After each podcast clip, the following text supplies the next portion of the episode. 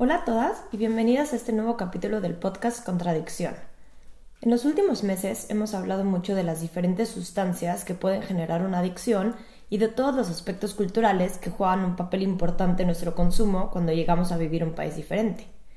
Como escuchamos en el capítulo pasado, Puede ser que el encontrarnos en un entorno nuevo y diferente, en donde el componente social relacionado al consumo de alcohol sea diferente, en donde tal vez salgamos un poco nuestras cuatro paredes a las que estábamos acostumbradas o nos emprendamos a comenzar una vida en un país nuevo, en donde pues tal vez conocemos muy poca gente.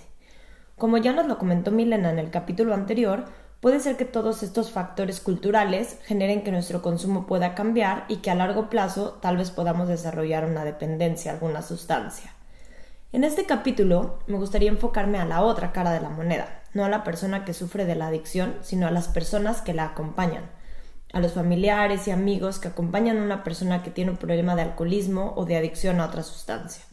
Me gustaría que nos tomáramos estos 20 minutos para poder hablar sobre los que los familiares y los amigos o amigas están viviendo, sobre las emociones que tienen sobre su ser querido y de no poder salir de la adicción, y que al final del capítulo podamos dar un par de tips o un par de recomendaciones que tal vez te puedan ayudar si es que estás pasando por una situación así, si vives con una persona adicta o si tienes un familiar o amiga cercana que sufre de alguna adicción.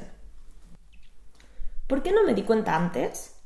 Eso es algo que muchas personas se preguntan cuando se dan cuenta de que una persona cercana tiene un problema de adicción, ya sea la pareja, padre, madre, hijos o algún amigo o amiga cercana.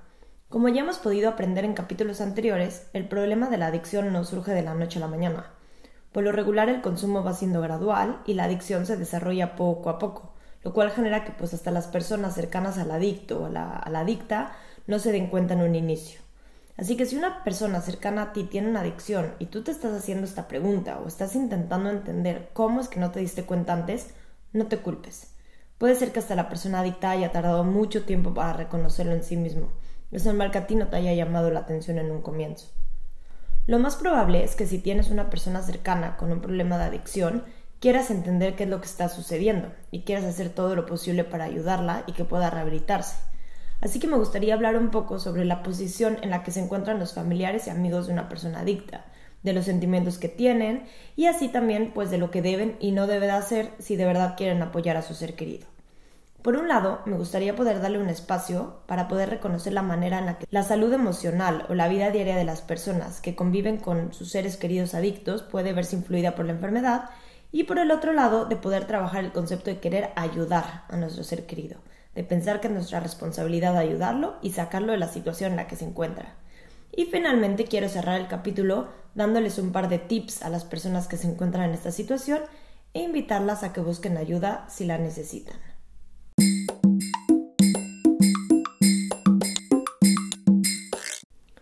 Lo más probable es que si vives con una persona adicta o tienes una relación cercana de amistad o familiar, lo más probable es que pues tu vida también esté empañada por la adicción. Y probablemente más de lo que pensabas. A pesar de que tú no sufras de primera mano la adicción, sufres los efectos negativos de ella junto con tu ser querido. Te preocupas por su estado de salud, te preocupa lo que sus amigos o amigas vayan a pensar al respecto, te preocupa que su jefe pueda darse cuenta, te preocupa que pueda perder su trabajo si se descuida y llega tarde o si llega borracho a la oficina, etc. Lo más seguro es que quieras tanto a esa persona que a pesar de su enfermedad te dé miedo perderlo. La quieres tanto que a pesar de sus cambios de humor, de sus reacciones a veces agresivas, de sus mentiras o de sus irresponsabilidades en las tareas del hogar, que estés dispuesta a perdonarlo o a perdonarla. Probablemente la atención de tu ser querido te afecte de tal forma que pases gran parte de tu tiempo pensando en el consumo, pensando en cuándo va a ser la próxima vez que llegue a casa en estado de ebriedad, pensando si estar en el trabajo, o tal vez con amigos en un bar, buscando en la casa, tal vez entre la ropa, botellas escondidas, abriendo botellas de agua en la despensa para leerlas y ver si de verdad es agua o si está escondiendo ahí algo de alcohol. Tu vida está de esa forma también dominada por la adicción. Pasas gran parte de tu tiempo pensando en la adicción de tu ser querido y tienes cada vez menos tiempo para ti, para tus propias necesidades, para tus propios intereses, para tus propios hobbies, para ver a tus amigos o amigas. Así como el adicto o la adicta pasa gran parte de su tiempo pensando en la sustancia, tú pasas gran parte de tu tiempo pensando en su consumo. Gastas gran parte de tu energía en prevenir o evitar el comportamiento adictivo, para controlar el consumo del ser querido, sobre todo si la persona es tu pareja o si viven juntos. Todo esto realmente es comprensible, sería inimaginable pensar que no te interesara ayudar a la persona adicta. Sin embargo, creo que es importante reconocer el hecho de que esto puede estar afectando tu vida y de que puede generarte problemas emocionales o relacionales. El problema más grande que sufren las personas que conviven con alguien adicto es la impotencia de querer ayudar a su ser querido y no poder hacerlo. Es una sensación de frustración, de enojo, de tristeza, de decepción que se va acumulando en el tiempo. Es una impotencia que choca con pared a cada rato. Es una impotencia que no tiene fin si se continúa por el mismo camino. Esta impotencia viene principalmente del hecho de querer ayudar a alguien que no se deja ayudar sobre todo si la persona adicta se encuentra en una etapa inicial de su adicción y todavía no ha aceptado como tal que tiene un problema. Para la persona adicta es muy difícil poder imaginarse su vida sin la sustancia. Ya lo hemos mencionado en capítulos anteriores. Tanto la parte biológica como la psicológica juegan un papel muy importante en el tema de las adicciones. El sistema de la recompensa en el cerebro está asociado al consumo de sustancias y no existen motivantes lo suficientemente grandes para la persona adicta en un inicio. La parte psicológica se ve claramente influida por las reacciones químicas del cerebro. Todo esto genera que lo que nosotros vemos como situaciones placenteras, lo que nosotros le ofrecemos a nuestro ser querido como motivación para dejar de consumir y para salir adelante, pues que esto no tenga el efecto deseado en ella. Porque pues en su sistema de recompensa esta idea no es lo suficientemente fuerte. No le da la misma recompensa química que le da el consumo. La mayoría de las personas que tienen una adicción no se ven a sí mismas como adictos o como personas en riesgo de desarrollar una adicción. Es hasta que entienden su adicción y aceptan que tienen un problema cuando comienzan a buscar ayuda. Un obstáculo muy grande en el camino para recorrer de la propia dependencia es el miedo que existe en vivir sin la sustancia. Hay que entender que las personas que llevan años consumiendo han aprendido que solo se puede disfrutar de ciertos momentos bajo los efectos de la sustancia, ya sea alcohol o alguna otra droga. Así que, por ejemplo, la persona adicta va a necesitar el consumo para poder relajarse, para poder disfrutar de un momento con amigos, para sentir emociones como satisfacción o felicidad. En ese momento no importan las consecuencias negativas del consumo, lo que importa es poder tener esa experiencia positiva en el momento. Muchas personas adictas comienzan a superar el miedo a vivir sin la sustancia debido a factores externos. Cuando, por ejemplo, pierden el trabajo, son expulsados de la escuela, se ven en problemas económicos o familiares debido al consumo. Normalmente estas suelen ser las primeras motivaciones para disminuir o para dejar de consumir.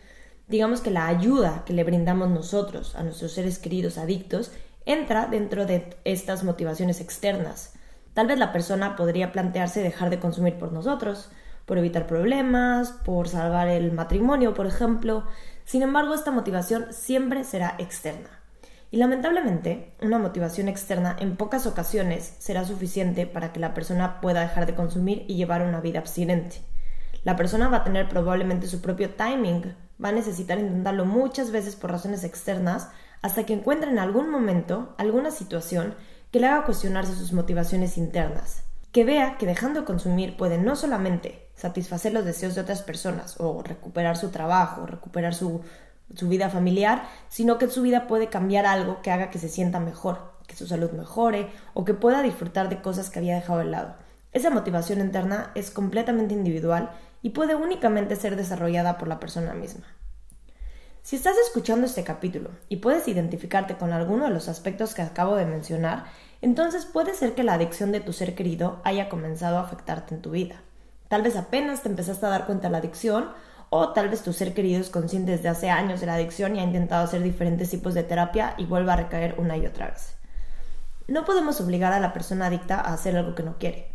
No podemos obligarlo o obligarla a dejar de consumir o ir a la clínica. Lo único que generamos por medio del control y de las amenazas es que la persona comience a consumir escondidas o que las mentiras crezcan. No podemos influir el consumo de nuestro ser querido y definitivamente no podemos decidir por él o por ella el tomar el camino de la abstinencia. Para salir de este círculo vicioso y de esta impotencia ya mencionada, lo primero que tenemos que hacer es despedirnos de nuestra tarea de querer ayudar a la otra persona.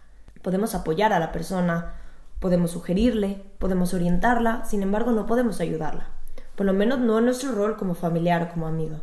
No es nuestra responsabilidad. Y eso quiero explicárselos con detalle a través de tres puntos que considero muy importantes. Quiero que hablemos un poco sobre el papel de los sentimientos de culpa, que hablemos sobre la responsabilidad y finalmente que nos dirijamos hacia el concepto de la ayuda y la autoayuda. Para hablar del primer tema, el de la culpa, me gustaría contarles una metáfora. Si estás escuchando el capítulo en tu casa y tienes la oportunidad de cerrar los ojos, te invito a que lo hagas. Así podrás aprovechar mejor de las imágenes que te voy a presentar. Cierra los ojos y visualiza una situación en la que llevas una mochila pesada en la espalda, la cual has ido llenando y llenando y llenando a lo largo del tiempo y esta se ha vuelto bien pesada. Al mismo tiempo, llevas en un brazo las bolsas de supermercado, en otra llevas otros paquetes. Cada paquete, cada bolsa, cada objeto que se encuentra dentro de la mochila tiene un dueño. Algunas cosas te pertenecen a ti, otras son de la persona adicta, otras pertenecen a tus hijos, a tus padres, a tus hermanos, tal vez a tus amigos o a tus compañeros del trabajo. Este es un ejercicio mental. Se trata de, por medio de estas imágenes, entender el papel que estás viviendo como familiar o amiga de una persona adicta. En tus pensamientos, Desenvuelve lentamente cada uno de estos paquetes. Abre las bolsas, saca su contenido, desempaca la mochila. ¿Quién es el dueño de estos paquetes? Por ejemplo, del paquete de lavar la ropa, ganar dinero, limpiar la habitación de los niños, mantener las amistades, hacer compras, pagar el alquiler, cocinar la cena, reparar una bicicleta, pasatiempos y tiempo libre, organizar las vacaciones, organizar las citas en el trabajo, etcétera, etcétera. Todo lo que no te pertenece, devuélveselo a sus dueños. Siente los cambios en tu cuerpo. Nota lo ligera que se ha vuelto la mochila. Siente cómo tienes mucha menos presión en tus hombros y en tus brazos. Te invito a que vuelvas a abrir los ojos y revises cómo te sientes. En el momento en el que repartes estos paquetes, repartes las responsabilidades. Te das cuenta de lo que eres responsable y de lo que no, de lo que debes sentirte culpable y de lo que no. La culpa es una emoción que responde a la necesidad de la aprobación. Normalmente, intentamos no decepcionar a aquellas personas que consideramos relevantes en nuestra vida. Por lo general estos serán la familia, amigos cercanos, compañeros del trabajo y bueno, en general los grupos que se denominan comúnmente como grupos de referencia. Con el fin de ser aceptados por ellos, terminamos haciendo cosas que sabemos que van a aceptar y van a aprobar. De este modo, pretendemos reducir el riesgo de desaprobación social.